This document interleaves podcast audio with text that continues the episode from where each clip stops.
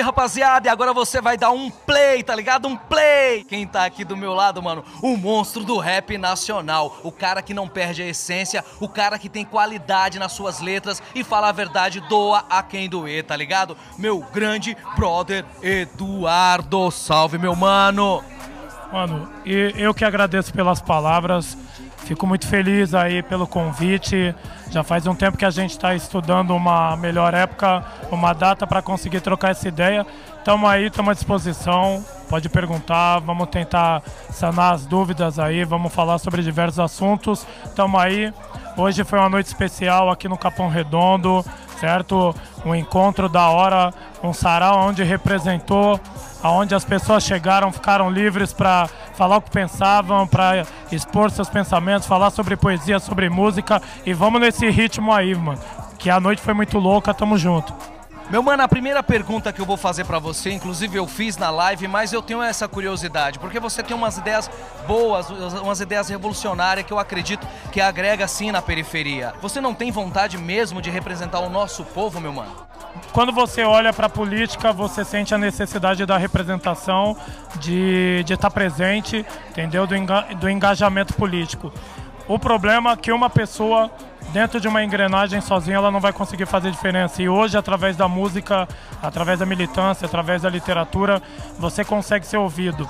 Então você obviamente tem um dilema de de repente estar tá dentro de uma engrenagem não conseguir fazer nenhuma mudança, perder no final aquele respaldo que você tem com o público. Hoje eu tenho algo que é concreto.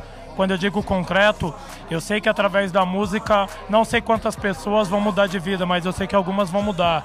E, infelizmente, não tem como você fazer uma candidatura individual. Você precisa estar dentro de um partido. E a ideologia partidária de vários partidos que eu vejo hoje não se encaixaria com o Eduardo, não, se encaixaria com aquilo que eu penso. Mas, obviamente, ainda mais por você bater na tecla da política, sentir a necessidade Claro que você pretende uma hora, de repente, pensar a respeito do assunto, quem sabe com mais pessoas, porque a gente tem que fazer isso aí, pelo menos um trabalho de base, para que cada periférico, cada cara da periferia sinta a necessidade de se engajar e participar. Porque não adianta você, eu entrar, tem que entrar todo mundo, é o que eu falei. Se nós representamos 90%, essa representatividade, essa adesão tem que ser de 90% também. Com o Eduardo, com os caras da favela, com os caras do samba, com os caras de outras atividades. É o que eu falo, a revolução, ela não é feita só por quem segura o microfone ou escreve o livro, é por todos nós.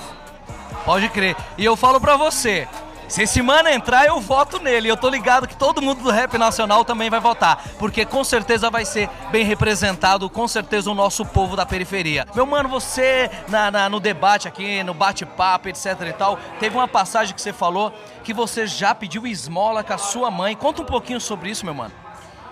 Como toda, toda história de periferia, toda história de pobreza, eu faço parte também, eu sou mais um. Então, eu era filho de uma mãe solteira que, para sobreviver, muitas vezes era obrigada a pedir esmola para conseguir, eu não diria nem para inteirar a renda, né, mano? Às vezes até para ter. E eu tinha um irmão deficiente físico que é até da música Castelo Triste e a gente precisava de uma cadeira de roda e eu ia com ela várias vezes pedir esmola para comprar essa cadeira e foi isso que eu citei porque eu acho da hora você mostrar essa essência não para contar uma história triste, mas para mostrar para cada mano que está presente que você não, não tem nada de especial. O que você tem de especial foi a força de vontade, foi a crença em si próprio, a perseverança, acreditar na música, no seu potencial, porque eu vejo a periferia como um celeiro de talentos, mas não só talentos musicais, eu vejo talentos profissionais. Daqui pode sair um bom juiz, um bom advogado, daqui pode sair o um bom parlamentar, entendeu? Aquele que vai estar na, diante do executivo e fazer uma boa administração. Então, quando você conta a sua história e mostra que foi cheio de sofrimento, cheio de dificuldade, com isso você quer incentivar as pessoas para o cara olhar para ele e falar, mano, O parceiro também não teve nenhum, como que eu posso dizer, nenhum incentivo do, do governo, não teve nenhum incentivo da Playboyzada e mesmo assim ele caminhou. É possível para ele, é possível para mim também. Então esse é o intuito para mostrar para todo mundo, mano, a gente é tudo igual, tudo igual. Hoje eu tô aqui com o microfone, sou um privilegiado de poder cantar, ser ouvido, mas mano, sou um sofredor igual qualquer cara da periferia, sou um cara que, mano, ainda sonha com muitas coisas. Eu digo quando eu digo sonho, não são coisas materiais, sociais. Ainda quero ver o fim do racismo. Eu ainda sonho com uma sociedade igualitária, onde as pessoas não precisem ir para o crime, pedir esmola, se prostituir, onde a educação realmente seja uma educação que te faça pensar, que te faça questionar. Eu acredito em tudo isso. Não sei se eu sou louco, mas é o que eu falei. O que eu tenho de arma é o rap nacional, a literatura também. Eu vou seguir nessa arma aí, eu vou seguir nessa batida até, até o final, mano. Eu, eu me sinto um privilegiado não só por ser ouvido, mas um privilegiado por ter na minha mão é, esse instrumento de tanta mudança, de tanto poder, que é o rap nacional. Mano, eu vou falar um pouco agora do cenário do rap de hoje. E eu quero saber de você, o que, que você acha dessa molecada hoje aí. Me fala um pouquinho, o povo quer saber de você. Normalmente as pessoas me perguntam muito sobre a nova geração do rap, sobre aquilo que é abordado, e eu sempre falo o, o, que eu digo no dia a dia, ou até nas palestras, ou até em show. Mano, lutamos pela liberdade de expressão. É, cabe ao público assimilar aquilo que ele acha que é viável, que ele acha da hora. Então eu jamais vou questionar a liberdade de expressão de nenhuma pessoa. A única coisa que eu vou contestar é se de repente o conteúdo não for positivo para a periferia. Mas, mano, eu acho que tem espaço para todo mundo, para o cara que quer falar do rolê, da alegria, da felicidade. Não tem o estatuto do rap, onde é obrigado você escrever igual o Eduardo, falar igual é, o Douglas, igual o Naldinho, o Altaíde, etc. Mano, você tem que ter a sua originalidade e cada um escreve aquilo que pensa. E é isso, mano, é democracia. E tem que ser dessa forma. A gente não pode falar de liberdade de expressão, não pode falar de democracia e criticar A ou B porque escreve dessa maneira, escreve de outra. Se tem pessoas que gostam do meu trabalho da hora, se tem pessoas que gostam do trabalho de outras pessoas que estão chegando, firmeza. Tem vários caras da hora aí que, que representam também. Por exemplo, sou parceiro do, do Criolo lá, um mano da hora, humildade total também está chegando, chegou e pai, é uma nova geração. Então é isso, irmão. Eu acho que a gente não pode ficar inventando motivo para guerra.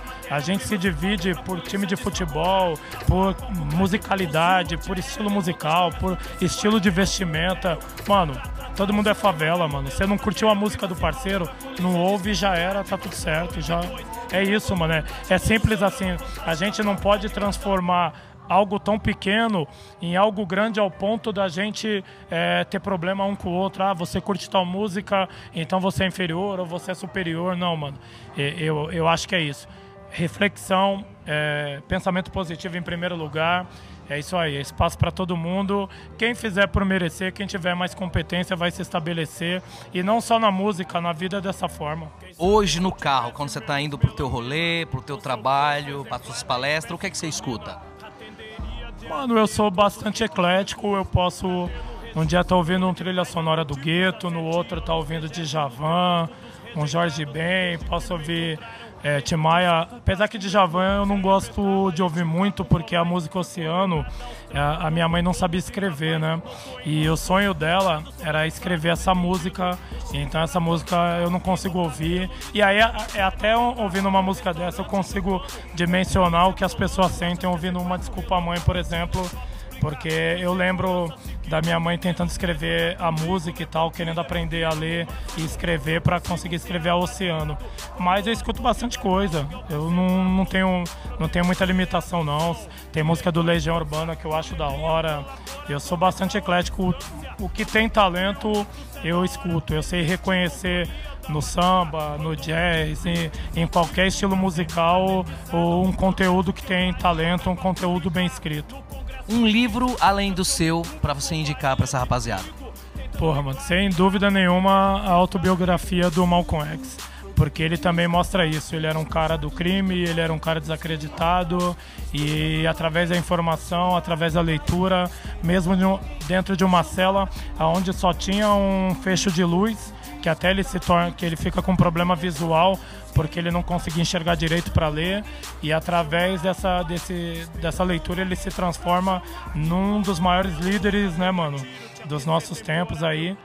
Inclusive eu tenho tatuado na perna é, a biografia do Malcolm X para mim ela é bastante motivadora e transformadora porque eu gosto disso eu gosto de ver pessoas comuns fazendo feitos históricos fazendo coisas que aparentemente a gente acredita que você precisa estar na universidade que você precisa ter nascido na família é, de alto poder aquisitivo e quando eu vejo pessoas comuns conseguindo fazer transformações conseguindo fazer outras pessoas pensarem ou pelo menos convidando essas pessoas para reflexão e eu fico muito feliz e, e essa biografia dele me fez também raciocinar bastante, me fez pensar, então eu sempre indico. É a autobiografia do Malcolm X. Tem um mano que é seu fã, que ele inclusive tá filmando. Esse é fã de carteirinha, ele liga o som, é meu vizinho, ele liga o som alto lá. Mas toca Eduardo, mano, juro pra você, não é zoeira, é de verdade que eu tô falando. Ele perguntou, o Charles pergunta pro Eduardo, quando sai o novo trabalho, o novo álbum? Então, Charles, respondendo tua pergunta, você que incomoda os vizinhos lá, metendo um Eduardo no último volume. Por coincidência, ontem eu terminei a primeira música do, do segundo álbum solo. Eu estava separando os temas porque eu faço tudo com muito cuidado e obra, obra ela não tem, como que eu posso dizer, ela não tem uma data específica para ser concluída, ela tem vida própria. Então ontem, para você ter uma ideia, eu fiquei acho que 14 horas na frente do computador para terminar a letra, entendeu? Porque é isso, é você fica ali, é o maior empenho que você puder colocar e buscando a melhor frase, buscando não ser repetitivo, buscando ser é, é, escrever algo que seja necessário, não encher linguiça, não repetir o que já foi falado, buscando algo que seja necessário para o momento atual. Então é isso. Ontem eu fiz a primeira música tô a milhão, tô conseguindo conciliar com shows, com a faculdade, com tudo. E assim, quando eu começo a escrever, eu, eu, eu costumo ter um ritmo bom, eu costumo ser rápido. Só que tem algumas músicas que elas resolvem que, que não estão querendo sair. Por exemplo, eu não pedi para nascer uma música que eu escrevi, eu acho que em 40 minutos. A Fantástica Fábrica de Cadáveres já me deu trabalho de uma semana. Então é muito relativo. Mas é, é isso, vou, tô trabalhando para quem sabe no fim do ano aí, de repente, não aproveitando a data comemorativa, mas quem sabe no fim do ano tá com esse CD novo na rua. Vai buscar inspiração aonde, meu mano? Eu sei que você tem que fazer várias pesquisas, é, ler bastante livros, enfim, para cada vez mais é, trazer informação para você, para você também passar essa informação. Mas onde você vai buscar essa inspiração toda? Mano, a periferia é um celeiro de informação. Nós temos tema para dar e vender. O que não falta na periferia são temas, problemas sociais. Infelizmente, o que eu canto é sobre a vida real, e a vida real é violenta, é, é triste, é dramática, é depressiva, e infelizmente isso você tem de sobra. É uma questão do olho clínico, do senso crítico para você conseguir definir o que é necessário, o que é viável, o que é importante ser abordado naquele momento. A gente tem várias pautas, várias lutas é, e é isso, mano. Eu, eu, eu me baseio muito na periferia porque na hora do rap não adianta você também complicar muito. Não adianta você tentar escrever muito difícil, porque o, ideal é o público assimilar. É, é, diferente do livro. O livro, o mano tá ali sentado, ele leu uma vez, ele leu duas, ele vai até o computador, ele leu o, no dicionário, agora a música não, a música vem rápido. Então a música não adianta você complicar. Então, quanto mais você descomplicar, melhor. Mas a minha inspiração basicamente é isso, é o dia a dia. E sempre foi assim, sempre foi dessa forma. Obviamente, você lê um livro, isso te inspira de uma certa forma, mas não te, não te inspira para fazer uma música em si.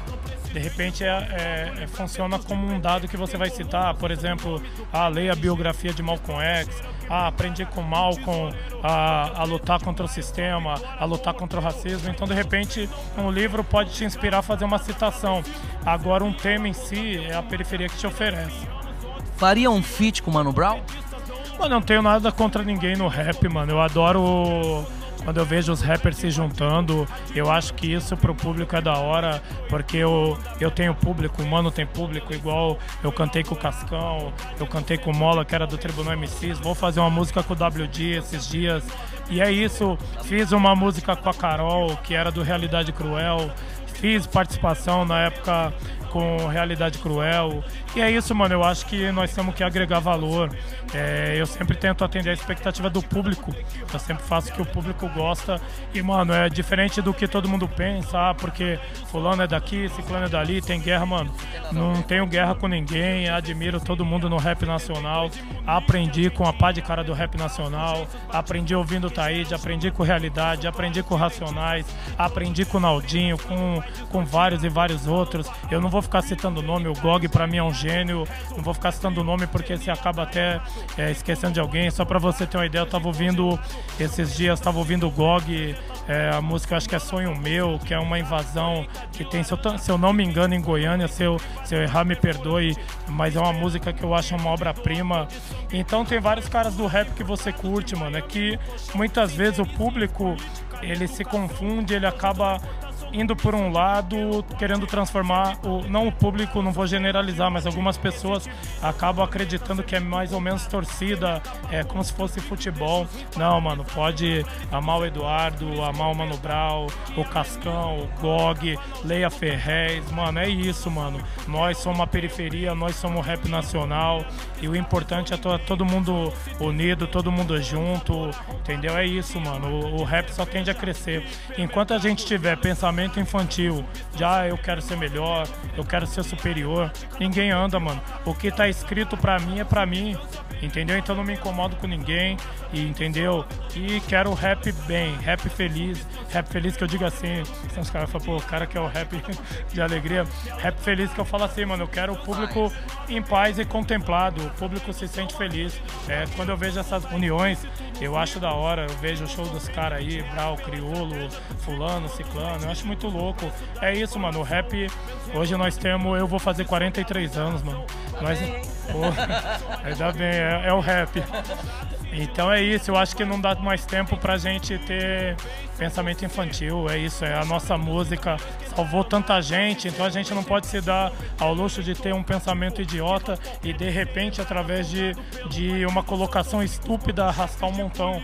Porque tem pessoas que amam o Eduardo, pessoas que amam fulano, ciclano, e, essas, e um contra o outro não faz sentido e acaba colocando essas pessoas também uns contra os outros. Então, mano, paz geral, paz geral é o que o rap merece, é o que o público merece. E é assim, mano, nós já é atacado o tempo todo.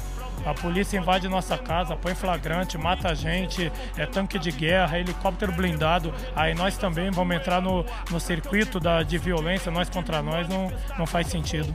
Então, para você, hater, que fica aí colocando briguinhas aí no, no, rap, no público no rap nacional, enfim, na galera que canta o rap e manda mensagem, tá vendo? O mano faz uma feat, cinco Mano Brown, tá ligado? Então, paz entre o pessoal do rap, entre os manos do rap, certo? Firmeza? Então, essa resposta é para você aí que ficou toda hora perguntando. Ah, pergunta para ele, eu perguntei. Fiquei com medo aqui de levar um murro, mas firmeza. Você se vê um dia cantando uma música romântica, Eduardo? Mano, sinceramente eu busco representar a realidade. Eu espero que a gente chegue num nível social tão pacífico, tão feliz, que eu me inspire dentro dessa felicidade a fazer algo nesse sentido, certo? Amar eu amo, amo minha esposa, etc. Entendeu? Me declaro o tempo todo, inclusive te amo, Fátima. Não tenho vergonha nenhuma em dizer. Até o nome dela no celular tá Fátima Amor entendeu? Mas é isso, é que eu acho que você tem que seguir o seu perfil, entendeu? Aquilo que você se identifica, não que você não, não seja romântico, até no sentido que eu falei, e que eu não ame todos os manos que estão aqui, não ame a periferia. É uma outra maneira de falar sobre amor, mas eu torço muito, mano. É o que eu falo até na introdução do, no, do depósito dos rejeitados, quando eu vou falar no show, cantar no show, eu falo, meu essa música aqui não é apenas uma música, ela é uma, uma intenção para que um dia a gente viva num país sem racismo, que a gente, no mínimo, consiga ter uma geração que não sofra pela quantidade de melanina, que não seja impedida de entrar em determinado estabelecimento educacional comercial, que não seja perseguida pela polícia por sua classe social. Eu ainda sonho em viver um, um dia, quem sabe, é, numa sociedade como essa entendeu? E, é muito louco saber que esse pensamento não é só meu. É um pensamento dos caras que são analfabetizados pelo sistema, dos caras que é considerado violento, dos caras que é marginalizado. Se você for numa, num presídio, o presidiário pensa assim, se a gente for na Cracolândia, é o mesmo pensamento. O morador de rua, o tiozinho do barraco, a tiazinha que, que é doméstica, o nosso pensamento como periferia é paz. Entendeu? Quem quer o confronto, quem acredita e gosta da violência, é o opressor, é o inimigo, porque ele sabe quanto mais violência, quanto mais favelado morto, mais concentração de renda. Entendeu? Então eu fico feliz de saber que nós, mano, temos um pensamento puro, nós sonhamos com aquilo que eu falei aqui na palestra. Palestra não, no encontro. O, a nossa ambição é ter o carro, uma casa e um emprego, mano. Todo mundo já estava feliz. Se o preâmbulo da Constituição fosse cumprido, não tinha nem violência no Brasil. Então sonho em viver nessa época aí, mano. E se eu chegar nessa época, quem sabe eu faço uma pá de rap feliz e aí sai um rap romântico também. Você cita no seu livro que a escravidão continua. Me fala um pouco sobre isso. Mano, antigamente eles pagavam escravo, eles não, eles não eles compravam escravo e hoje eles compram de uma maneira parcelada.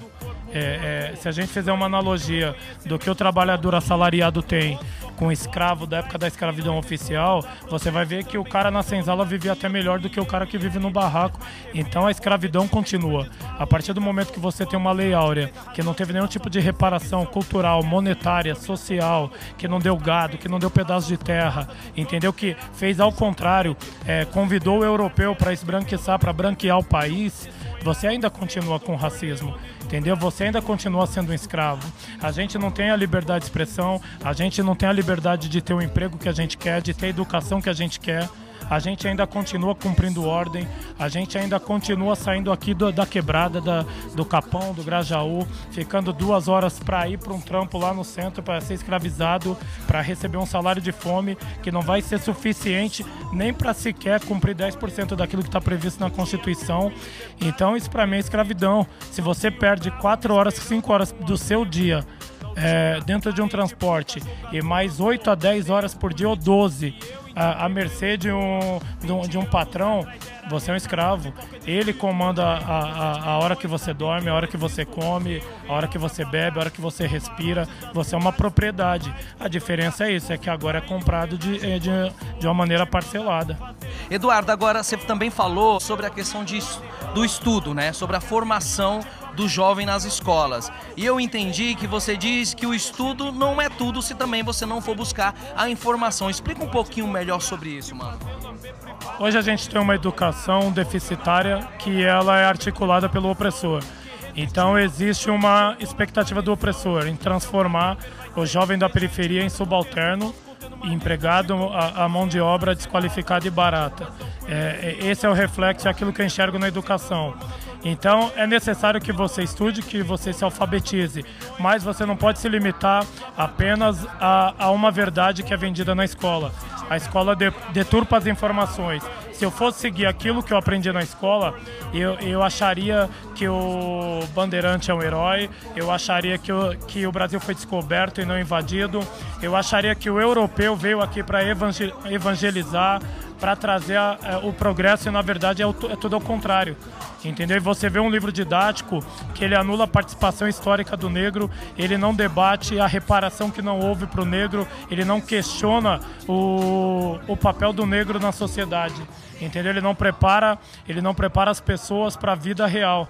Então essa é educação que a gente tem. Então é necessário que você vá para a escola para se alfabetizar e é necessário que você tenha acesso à literatura marginal para você ter uma ideologia para blindar sua mente. E é necessário ter é, a somatória das duas coisas. Se você ficar só apenas com a cultura da rua, você infelizmente não vai conseguir um emprego. E se você ficar só com a cultura convencional, você não vai pensar. Então é, é, um bom, é bom você ter um pouco de tudo, para você saber o seu papel, saber que você é um protagonista, que o país é construído com seu suor, com, com seu desempenho. Então eu fico muito honrado em poder ter escrito um livro que foi lido pelas pessoas da periferia, porque muitas pessoas chegavam para mim e falavam, Eduardo, você vai escrever um livro, vai perder seu tempo, num tempo que você poderia estar fazendo vários CDs, de repente os caras nem vão ler. E hoje eu tenho o respaldo, o testemunho do público que várias pessoas leram. E eu também sou um reflexo disso. Eu li literatura marginal, li Ferrez, li outras pessoas que não eram recomendadas nas escolas. E isso formou meu caráter, isso lapidou e transformou o Eduardo no que ele é hoje. E é o que eu falo, mano. Temos que estar na escola, mas também temos que estar preocupado em se informar na literatura marginal, buscar os livros, fazer de tudo para cada vez mais absor absorver informação, porque a guerra é essa. O inimigo se informa para te escravizar, para te, é, te exterminar, para te aprisionar. Você precisa se informar para se defender, mano. Aproveitando esse gancho que você falou do seu livro, e a galera encontra o seu livro aonde, mano? Mano, tem em várias lojas da galeria, principalmente na Gringos, tem pelo site também. A gente tentou fazer um circuito de periferia, um circuito do hip hop, porque era uma mensagem de, de favela. É um livro que eu tentei fazer o máximo para que ele fosse corrigido por nós mesmos, escritos por no, escrito por nós mesmos, para que não tivesse a influência do Playboy para que fosse algo autêntico e para dar aquele exemplo do que é do, do, daquilo que é possível. Nós podemos tudo, mano. Tudo gira em torno de nós. A periferia sustentável, ela só não é viável para o opressor. Ele quer que a gente acredite que a gente não tem capacidade, não tem potencial. Então eu procurei fazer com o livro aí. Eu escrevi o livro, minha esposa corrigiu o livro, a gente colocar nas lojas da, do rap, lojas que vendiam CD, foi o que a gente fez e, e, deu muito certo, mano. Deu muito certo em vários sarais, em vários encontros também. Uh, o, a, o público acabou tendo acesso. E sinceramente, mano, eu eu até me surpreendi, porque obviamente quando você fala de literatura, não que eu acreditasse que o público não lesse, mas eu não, acredit, eu não acreditava que tomasse a proporção que tomou. E, e, foi muito interessante porque através da literatura começou a vir os convites da televisão, porque até então não era mais um rap gangsta violento, eu era um rap intelectualizado e para mim não teve nada mais prazeroso do que poder dizer não para televisão, mostrar que era autêntico, era ideologia, que eu não compactuo com TV racista, eu não compactuo com TV que criminaliza a pobreza, que, que dissemina o genocídio, dissemina o preconceito. Então poder falar não para essas emissoras para mim foi, foi o maior prêmio que o livro me deu.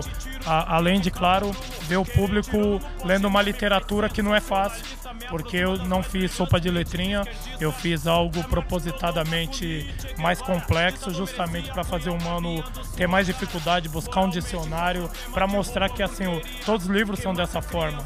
Então não é porque era um livro de rapper que seria um livro mais fácil de assimilar.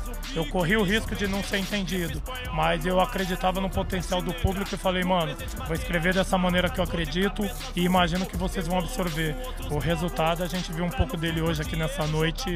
Tem vários manos que compreenderam, vários manos que leram uma vez, duas, três e entenderam trechos, entenderam por completo e leram. Entendeu? Você fazer um cara ler, de repente o mano não absorveu nenhum conteúdo do meu livro, mas a partir desse livro ele passou a, a ter o hábito da leitura, já é uma conquista. Ó, o livro tá aqui embaixo, tá ligado? E o site tá aqui também, tá ligado? Você encontra nesse site aqui embaixo e eu vou deixar também na descrição, certo? Na descrição do vídeo, a Alessa clica no link, tá ligado? E já entra e já efetua aí com certeza mais conhecimento na sua mente, com certeza que é um investimento, não é uma compra, é um investimento para você. Beleza? Fechou? É o tipo de entrevista que não tem nem edição, mano. O cara fala pá, pá, pá, certinho, certinho. É... Vai ter edição da minha parte, tá ligado?